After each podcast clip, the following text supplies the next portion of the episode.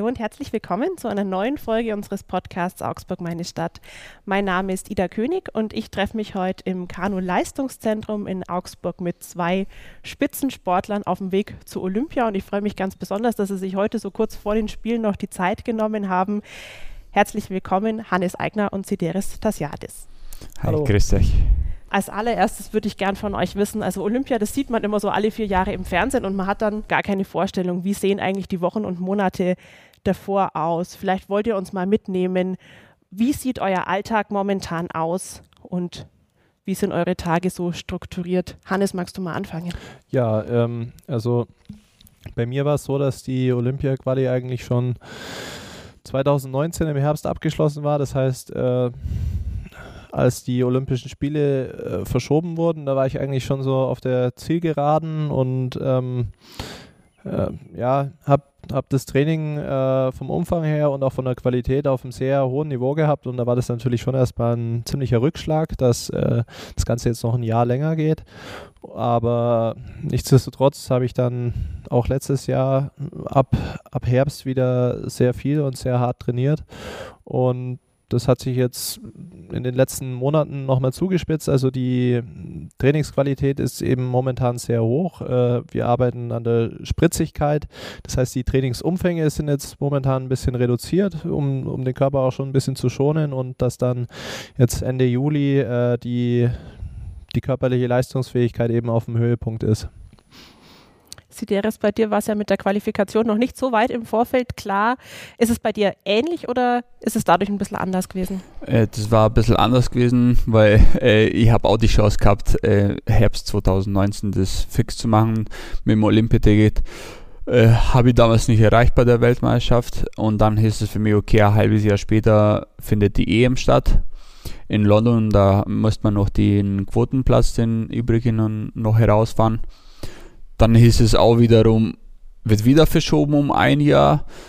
Das war schon so, okay, äh, man muss sich auf was Neues jetzt drauf einstellen. Wie bereitet man sich vor? Das ist doch eine längere Zeit, wo man doch keine Wettkämpfe gehabt hat und ja, man wusste ja auch nicht, wo man so steht quasi. Und dann war ja die EM ja dieses Jahr und da ging es ja darum um den Quotenplatz. Ich musste mich da drauf eher mehr vorbereiten. Das war mein erster Höhepunkt sozusagen. Und jetzt bereite ich mich schon so vor, wie der Hannes gleich das macht, dass ich eher spritziger werde, weil es ist nicht mal lang Zeit und dann muss es natürlich auch sitzen. Ihr wart ja vorher beide schon mal bei Olympischen Spielen. Jetzt haben wir aber durch das vergangene Jahr natürlich eine ganz andere Situation. In der Vorbereitung, das habt ihr jetzt beide schon so erzählt, wie das war, dass es letztendlich einfach ein Jahr mehr ist, auf einmal, mit dem man nicht gerechnet hat. Was sind denn da so die größten Herausforderungen, wenn auf einmal für einen Spitzensportler klar ist, es findet nicht 2020, sondern 2021 statt. Ich denke, für viele Athleten war es so, dass es mit der Motivation schwierig war damals zu dem Zeitpunkt, wie auch unklar war, ob es jetzt wirklich bei einer Verschiebung bleibt. Äh, auch den Winter über war das ja zum Teil nicht abzusehen, wie sich diese Problematik vielleicht weiter noch äh, verschärft und äh, es gab ja auch ähm, Probleme in Japan selber, dass die Bevölkerung vielleicht gar nicht mehr so dahinter stand, wie äh, es am Anfang der Fall war. Und ähm, das sind natürlich alles Dinge, die man als Sportler vielleicht jetzt nicht unbedingt ja, sich aktiv damit beschäftigt, aber es geht natürlich auch nicht ganz an einem vorbei und das, das merkt man auch. Und das, das ist für viele, denke ich, nicht leicht gewesen, äh, das auszublenden und sich äh, zu 100 Prozent aufs Training zu fokussieren. Ähm, weil es eben nicht immer 100% sicher war, ob die Olympischen Spiele wirklich stattfinden können. Und jetzt bei der Reise an sich, ihr fliegt ja knapp drei Wochen vorher hin. Was ist jetzt da anders als bei anderen Spielen? Könnte mir vorstellen, dass natürlich dadurch, dass kein Publikum drin ist, auch weniger Menschen mit können. Und äh, müsst ihr zum Beispiel auch in Quarantäne oder fällt es für euch dann weg? Ja, wir haben schon vor Ort wie so quasi Quarantäne, alle Sportler und Betreuer. Wir sind alle in einem Hotel untergebracht und wir dürfen uns nicht außerhalb von diesem Hotel bewegen. Wir werden nur mit dem Sattelservice vom Hotel zur Strecke gefahren, dann dürfen wir da vor Ort trainieren und dann wieder zurück. Und die ganzen Mahlzeiten bekommen wir aufs Zimmer geliefert oder besser gesagt das Mittagessen dann äh, an der Strecke direkt. Und da sind wir schon zehn oder elf Tage, glaube ich, in dem Hotel und dann dürfen wir erst ins Olympische Dorf ziehen. Und wie es da drin dann ausschaut, da gibt es noch keine so richtigen Infos, wie es da drin danach halt auch dann ausschaut. Kann euch jemand begleiten aus der Familie oder Freunde? Geht das heuer oder ist da gar nichts möglich? Also es wäre ursprünglich schon geplant gewesen, dass zum Beispiel meine Familie mitkommt, aber das ist jetzt äh, nicht möglich gewesen, dass da noch ähm, jemand mitkommt, aber äh, es denke ich auch, ja, also damit, damit muss man leben. Äh, das ist ja auch wirklich so, dass wir jetzt als Sportler uns in Tokio nicht mal frei bewegen können. Sightseeing oder sowas, das wird es nicht geben. Das ist für uns jetzt auch nicht so schlimm. Wir waren ja schon vor zwei Jahren mal da und hatten da ein längeres Trainingslager und konnten uns da die Stadt anschauen und zumindest so die ja, Tokio ein bisschen erleben. Für diejenigen, die jetzt da äh, zum ersten Mal in Tokio sind und eigentlich nichts sehen außer ihre Sportstätte, ist es bestimmt äh, schwierig, damit zu, klarzukommen. Weil man im Endeffekt in so einen Tunnel reinkommt, ja. oder? Ich finde, man sieht ja nur das Gleiche dann. Mhm. Also nur Hotel, oder das olympische Dorf und die Trainingsstätte, was wir haben, oder Wettkampfort. Ist halt schade. Also wenn man schon um die halbe Welt fliegt, dann will man vielleicht auch was sehen, aber ähm, das ist eben der Kompromiss. Olympia findet statt, aber eben anders mhm. als geplant. Ähm, wenn ihr jetzt vor zwei Jahren schon mal da wart, dann kennt ihr ja auch die Strecke vor Ort. Ähm, was erwartet euch da? Ja, ganz genau wissen wir es jetzt noch nicht. Also ob die was noch umgesteckt haben an der Strecke, damit die Wellen oder Walzen sich anders stehen, das wissen wir jetzt noch nicht. Wir werden das hin vor Ort, ob sie jetzt da was geändert haben oder nicht, weil es gab schon von den Athleten her schon den Wunsch, dass man hin da und da die Hindernisse verschiebt, weil das war nicht, nicht so schön zum Fahren. Okay. Jetzt haben wir schon relativ lang über Corona gesprochen. Man kommt da momentan irgendwie nicht aus. Aber was mir auch ganz wichtig wäre, dass wir euren Sport ein bisschen vorstellen. Jetzt startet ihr ja in zwei verschiedenen Disziplinen. Mein Kanuwissen äh, ist äh, ja sehr klein. Ich weiß nur, dass man nicht rudern sagen darf. Ähm, und da hört es dann auch schon relativ bald wieder auf. Ich hoffe, dass es nicht allen unseren Zuhörern so geht, aber es gibt sicherlich einige, die auch mit Kanu noch relativ wenig zu tun hatten. Äh, Sideris, vielleicht magst du mal mhm. starten. Was ist deine Disziplin? Warum hast du dich dafür entschieden und warum ist sie die bessere? Ja, meine Disziplin ist die Kanadier einer der Herren. Äh, das heißt, ich knie im Boot drin und habe ein Stechpaddel. Aber von den Maßen von dem Boot hier sind wir gleich wie die Kajak einer, was der Hannes und die Mädels ja auch fahren. Ist reglementiert auf 3,50 Länge, Breite 60 cm Minimum und Minimum 9 Kilo. Und ich habe mich damals schon mit jungen Jahren für Kanadier einer entschieden, weil es mir doch ein bisschen mehr gelegen hat. Und man sitzt ein bisschen höher im Kanadier einer, weil man doch im Boot kniet mhm. und man schnallt sie auch noch fest. Aber dafür hat man natürlich, der Schwerpunkt ist ein bisschen höher und man hat nicht so die Stabilität im Boot. Und das hat mir mehr Spaß gemacht, ja. Gleiche Frage an dich, Hannes. Warum ist dein Part der bessere? Ja, also ich glaube, man kann es nicht direkt äh, vergleichen, was besser oder schlechter ist. Es sind beides schöne Disziplinen zum Fahren. Ähm, ich bin Kajakfahrer, da sitze ich im Boot und habe ein, ein Doppelpaddel mit zwei Flächen. Das ist auch im Breitensport sehr weit verbreitet. Also wenn man jetzt hier äh, an einem Sonntag an den Eiskanal kommt, da wird man sehr viele Kajakfahrer auch in den Plastikbooten sehen. Das ist eigentlich auch die Disziplin, die am einfachsten ist. Deswegen fangen da die meisten Athleten auch im Kajak an und spezialisieren sich dann zum Teil auf andere Disziplinen Disziplinen. Ich bin da einfach dabei geblieben. Es hat mir Spaß gemacht und deswegen mache ich das auch heute noch. Wie kommt man denn überhaupt dazu, Kajak zu fahren? Bei mir war es so, dass ich durch meine Eltern zu dem Sport gekommen sind. Die waren auch im, im Breitensport, jetzt nicht im Wettkampfsport, aber sind sehr viel zum Paddeln unterwegs gewesen und waren hier auch viel am Eiskanal. Also ich bin da schon als Kind sehr früh mit dem Sport in Kontakt gekommen und bin dann im Augsburger Kajakverein, für den ich auch heute noch an den Start gehe, äh, in eine Trainingsgruppe rein und bin dann so in diese Wettkampfschiene reingeraten.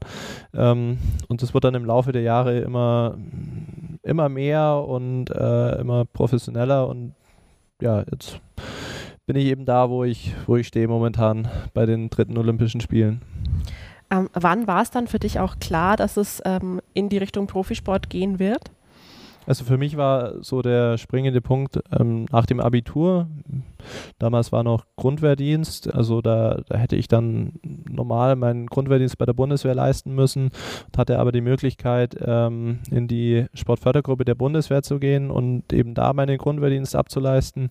Und äh, in der Zeit habe ich es dann auch geschafft, mich ähm, auf so ein Niveau zu bringen, dass ich da äh, länger dabei bleiben konnte und auch immer noch bin bei der Sportfördergruppe der Bundeswehr und mich da eben zu 100 Prozent auf den Sport konzentrieren kann.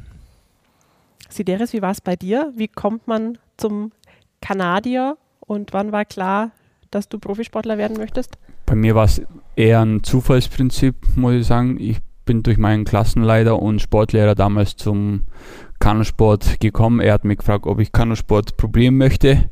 Und dann habe ich es probiert, da hat es mir gleich Spaß gemacht und der war auch mein Trainer bis 2011, bis er dann in Pension gegangen ist. Meine Eltern haben davor nie was gesportet oder mit Kanu was zu tun gehabt.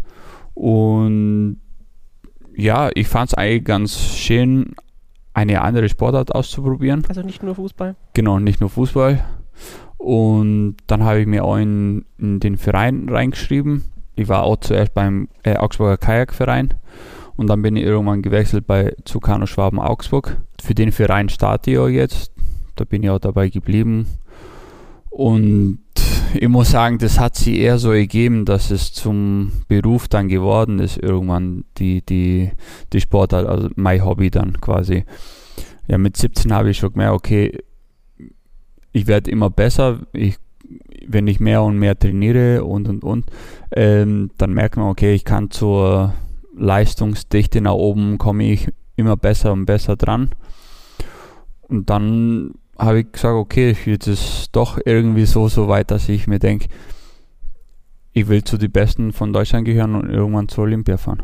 Wie ist es denn, wenn man jetzt als Kind oder als Jugendlicher äh, sich überlegt, dass man gerne in den Kanusport gehen möchte? Welche Voraussetzungen muss man denn mitbringen?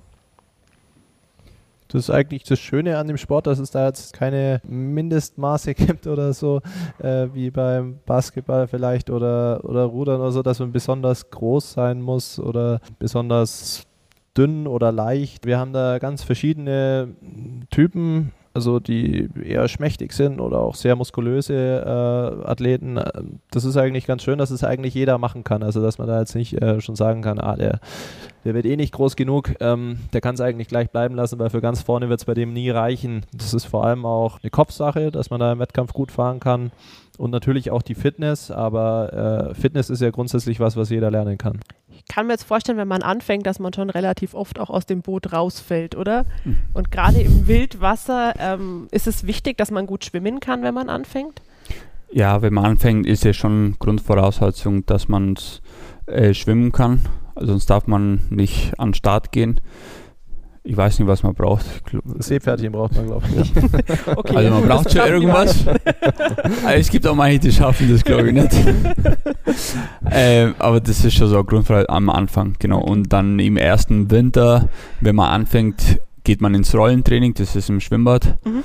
Und da probiert man die Eskimo-Rolle zu trainieren oder zu, zu können, zu, zu beherrschen, damit man dann Schritt für Schritt in den Wildwasser dann geht als Schüler oder Jugendlicher. Erklär mal, was ist die Eskimo-Rolle? Ja, die Eskimo-Rolle ist, wenn man umkippt mit dem Boot und man ist unter Wasser mit dem Kopf, dann äh, hat man eine spezielle Technik mit dem Paddel und mit der Hüfte, dass man wieder das Boot auf der Oberseite wieder dreht, dass man nicht die Spritze sehen muss und äh, schwimmen muss. Okay, also dass man, das sind so quasi dann die absoluten Basics. Ja, das gehört mhm. auf jeden Fall dazu. Alles klar. Ja, jetzt haben wir zumindest schon mal ein bisschen einen Überblick, wie euer Sport aussieht. Ähm, jetzt eben, ich hatte es vorher schon angesprochen, in Augsburg ist Kanu immer so ein bisschen präsent, eben dadurch, dass die Strecke ja doch relativ zentral in der Stadt ist und gerade im Sommer gehen ja hier auch viele her. Ähm, ist es aber generell so, dass ihr euch für euren Sport mehr Aufmerksamkeit wünschen würdet? Ja, hier und da wünscht man sich das schon, dass man ein bisschen mehr Aufmerksamkeit kriegt, weil man investiert doch viel Zeit äh, für diese Sportart, dass man zu den Besten der Welt gehört oder dass man auch zu den Olympischen Spielen sich qualifiziert, weil doch nur einer pro Disziplin hinfahren darf. Ähm, aber alle vier Jahre, wenn Olympia dann ist, dann bekommt man schon die Aufmerksamkeit von den Medien und Presseleuten. Aber wir wünschen uns doch das dann schon, dass das bestehen bleibt und dass kontinuierlich irgendwie von uns irgendwas ja berichtet wird. Nächstes Jahr haben wir auch die Weltmeisterschaft hier vor Ort. Also die Heim-WM. Ganz deutlich, in Augsburg wird ja ganz viel umgebaut. Gell? Ja, wir freuen uns auch schon. Also man sieht schon die, die, die Schritte, wo es hingeht. Also die, das wird schon einer der modernsten Anlagen dann dazugehören. Ähm, wenn du jetzt sagst, es darf immer nur einer starten, wie groß ist dann bei euch der Konkurrenzdruck?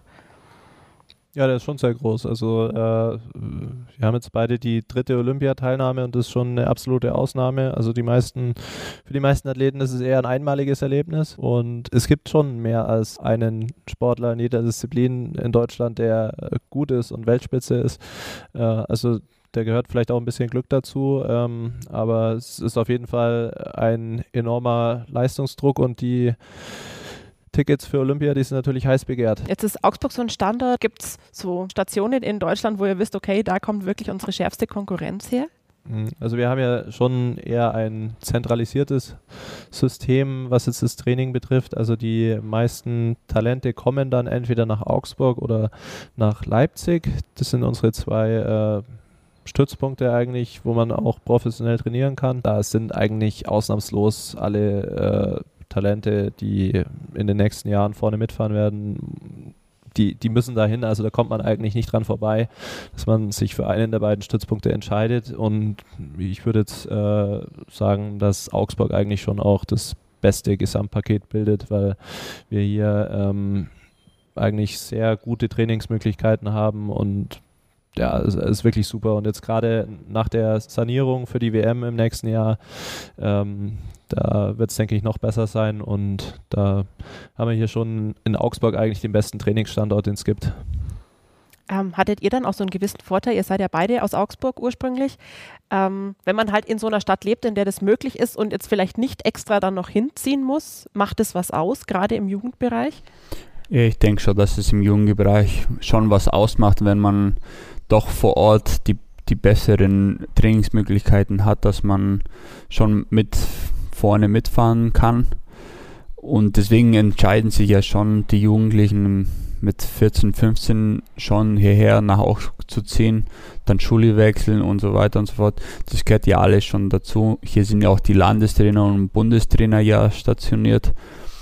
Ähm, die kriegen ja auch da auch die Unterstützung, wenn wenn die Schüler oder die Jugendlichen in den Kaderstatus ja haben. Wenn man jetzt überlegt, Olympia in London ist jetzt neun Jahre her, muss immer irgendwie dieses eine Jahr mitrechnen. Mhm.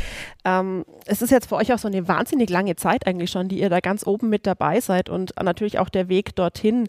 Gibt es Dinge, von denen ihr sagt, die hättet ihr in der Zeit eigentlich gerne gemacht, das ging aber nicht oder ihr möchtet, wenn ihr mal nicht mehr aktiv Spitzensportler seid, irgendwas nachholen, weil euch da was fehlt? Also ich muss sagen, bis jetzt war es natürlich zum Teil ähm, anstrengend mit dem Training, mit dem Trainingspensum. Das, das ist schon auch manchmal eine Quälerei. Also ist auch nicht so, dass man da im Winter bei minus 10 Grad sagt, juhu, äh, ich gehe jetzt paddeln in der Früh. Aber es ist trotzdem bisher eine sehr schöne Zeit gewesen im Leistungssport und es hat auf jeden Fall viel Spaß gemacht. Und da, da muss man natürlich Abstriche machen äh, in manchen Bereichen, aber das muss man, denke ich, überall, wenn man irgendwas erreichen will, da, da braucht man eben Biss, weil ansonsten äh, klappt es auch nicht. Also da muss man eben Prioritäten setzen und sich äh, darüber im Klaren sein, was jetzt an oberster Stelle steht und alles andere dem unterordnen. Wie Was bei dir? Ja, ich würde es nicht anders machen wie bis jetzt, muss ich sagen. Also es gab hier und da schon Abstriche, wo man sagt, okay, man kann doch nicht hier und da doch längere Zeit mit der Freundin oder mit der Familie irgendwo in Urlaub fahren. Äh, man muss schon sehr vieles so auslegen, dass der Sport nicht im Nachteil geraten wird. Und ja, man verbringt nicht so viel Zeit auch mit seiner Familie, wenn man eine ganze Saison normalerweise mitmacht, ist man schon sehr oft dann auch unterwegs über den Sommer hin. Aber das, das wissen die alle schon mittlerweile, die Familie und Freunde, dass es halt so ist. Ich fand eher im Jugendbereich hat man eher so mehr Abstriche machen müssen, weil doch da äh, die Freunde nach der Schule gleich nur an den See hingefahren sind und nur gefeiert haben, dann mussten wir schon sagen, nee, wir können leider nicht mit. Wir müssen erst ins Training und dann kommen die Hausaufgaben obendrauf. Da ist der Tag dann doch zu kurz. Also man muss ein Stück disziplinierter sein als dann die Schulkameraden, ja, oder? Das auf jeden Fall. Ja, Stück ist wahrscheinlich gut gesagt. Was sind denn eure Ziele für Olympia? Setzt ihr euch da ganz konkrete Zielmarken und sagt, da und dahin soll es gehen? Oder äh, wie bereitet ihr euch da auch mental drauf vor? Ja, konkrete Ziele kann man schon sagen, dass man beide ja ins Finale fahren wollen und dann obendrauf mit den Medaillenregen auf jeden Fall mitreden wollen. Äh, wenn man das schon gesehen hat über die letzten acht Jahre, wie du ja vorhin das erwähnt hast, dass man schon immer in der Weltspitze mit ja, mitgefahren ist oder dazugehört. Ich glaube, das darf man auch nochmal ganz deutlich sagen. Ihr habt beide bereits Olympiamedaillen. Und das wollen wir genau. natürlich auch ja, bestätigen, dass man zu den Besten gehört.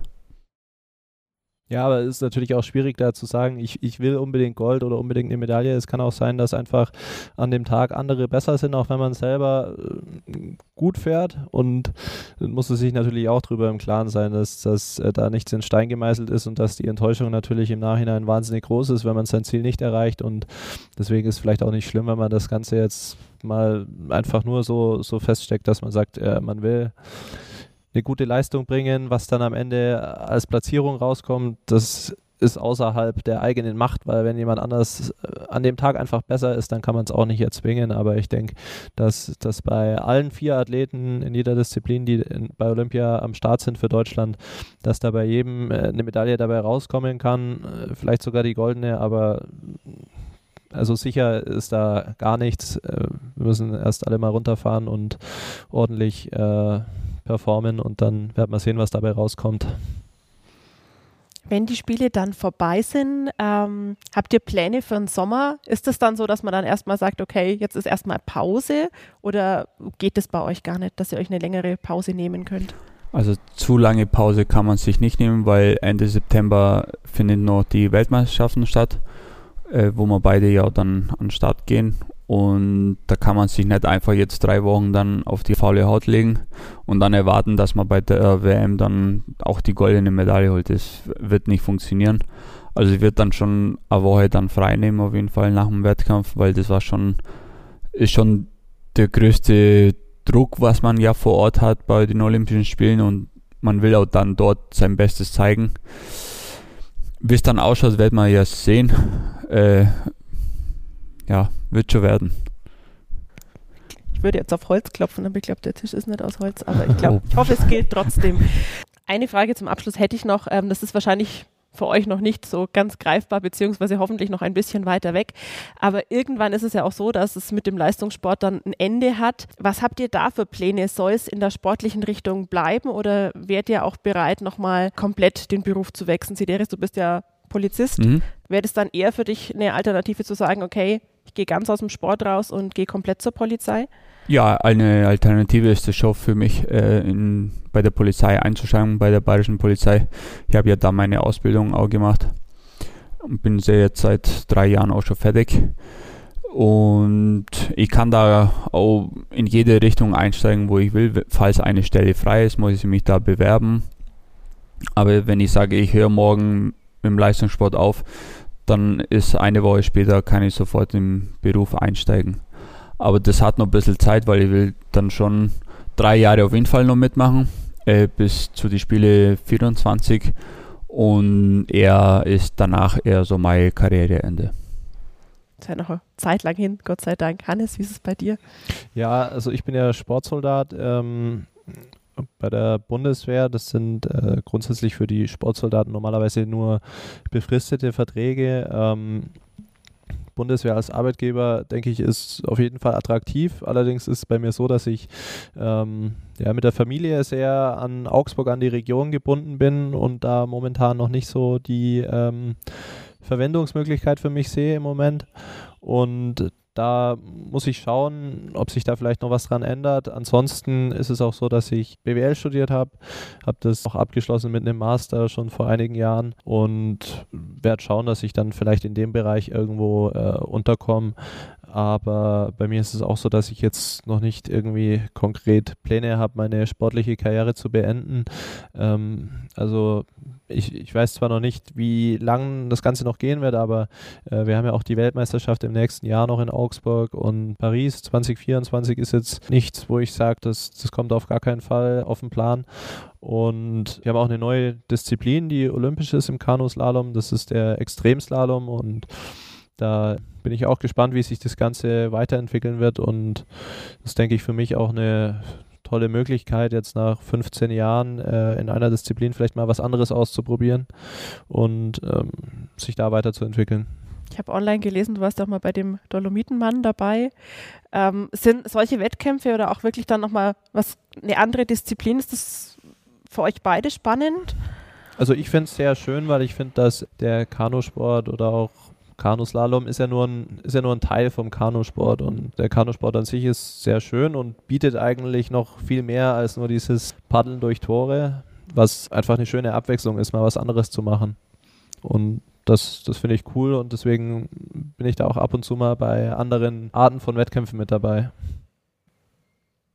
Ja, ich habe die noch nicht ausprobiert, so also äh, Dolomit war man bei noch nicht eingeladen von irgendeinem Team und Extremslalom habe ich schon einmal hier mitgefahren bei einem Weltcup, aber bis jetzt kommt es noch nicht in Frage für mich, dass ich da irgendwie umsteige und mich eher da mich drauf spezialisiere, weil es doch eine sehr junge Sportart noch ist.